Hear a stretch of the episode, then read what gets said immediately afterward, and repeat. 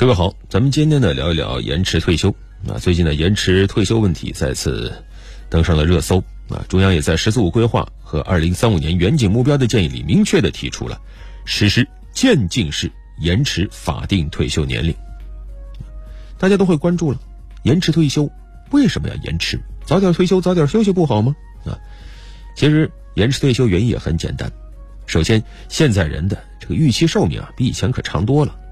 那如果说，哎，人活得久了呢，但是呢，工作时间不变，那是不是意味着退休时间就长了？而退休时间长了以后，是不是代表着退休之后带来的相关的支出会变多呢？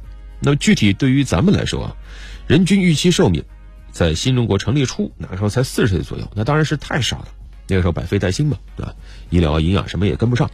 那到了二零一九年，这个数字已经达到了七十七点三岁啊。但是呢，咱们的这个法定退休年龄，实际上。在新中国成立初期就确定了，男性六十岁，女干部五十五岁，女职工五十岁，到现在这七十年了，没调整过。所以在人口老龄化的背景下，延长退休年龄已经成了一个无法回避的趋势。那么，预计在“十四五”期间，我国人口老龄化趋势依然还会加剧，而且会相继突破两个关口，一个就是在“十四五”末期，我国六十周岁及以上的老年人口。会超过三亿人，这代表着什么呢？联合国把六十周岁及以上人口占比超过总人口百分之十作为一个国家进入老龄化社会的标准。那实际上，咱们国家早就已经突破了这个标准。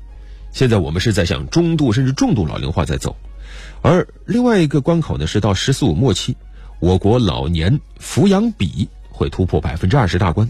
啊，什么叫老年抚养比？大概就是每一百名劳动年龄人口，他呢负担多少名老年人？这个数字这些年也是越来越多，突破百分之二十就意味着每一百名劳动年龄人口会负担二十名老年人。而早在一九九零年的时候，这个数字是多少呢？百分之九，一百个劳动年龄人口仅仅负担九个老年人。那么这意味着什么？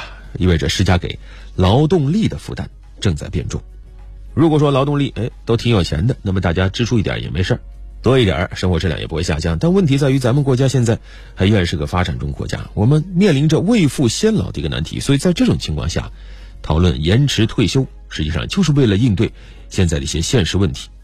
首先，既然现在人啊预期寿命越来越长，那么过早退休，实际上对于社会来说，对于个人来说，它也是一种劳动力资源的浪费。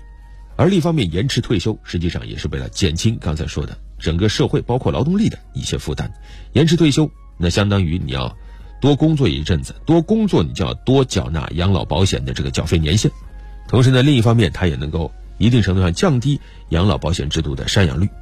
所以呢，延迟退休这是势在必行，只是在于用怎样的节奏来进行啊。现在咱们说的是叫渐进式延迟啊，那也就意味着我们还有很多变量需要考虑啊，要综合考虑劳动力市场的情况。社会的接受程度，针对不同的群体的现行退休年龄的实际情况，在不断的去进行研究论证，然后稳妥的推进延迟退休。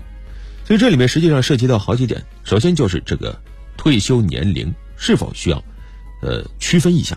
你比如说这个脑力劳动者和这个非脑力劳动者，他们的这个法定退休年龄标准是否需要统一啊？此外，这个男性、女性的退休年龄是否也需要统一？那毕竟，现在都知道了，这个女性的预期寿命实际上比男性还要长一些的。那怎么到退休的时候，女性还是早一步退休呢？再比如说，这个退休年龄到底怎么去逐步提高？啊，是每几年延迟一岁呢，还是说呃每年延迟那么几个月呢？啊，当然总体来看，肯定都是小步慢行，渐进到位啊，主要看这个节奏。那节奏越细，那对于整个社会来说呢，肯定管理起来啊，运行起来，那做的工作就会越多。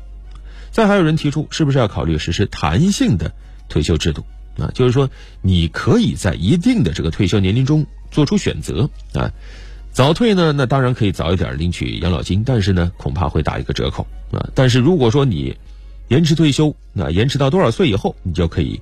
这个领取全额养老金，如果说你再延迟比大家延迟都晚，那还可以增发你一定的养老金啊。这个美国有些州就是这么做的，它大概运行模式就是啊，呃，你最早可以在六十二岁就选择退休，但那个时候呢，你只能领全额养老金百分之七十啊。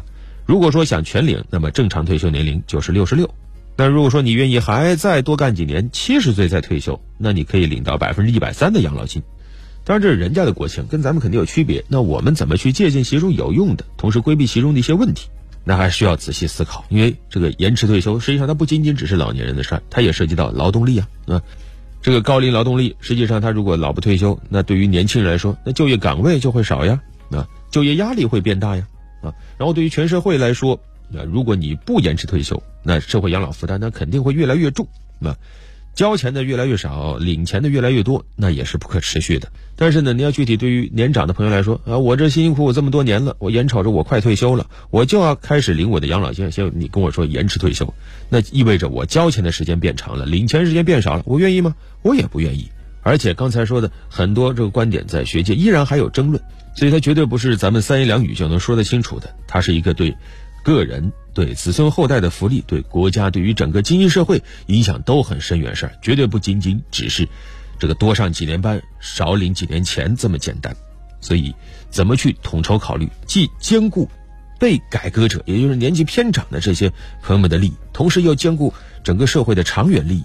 既然势在必行，那么这样一个改革的节奏啊，应该怎样才是适当？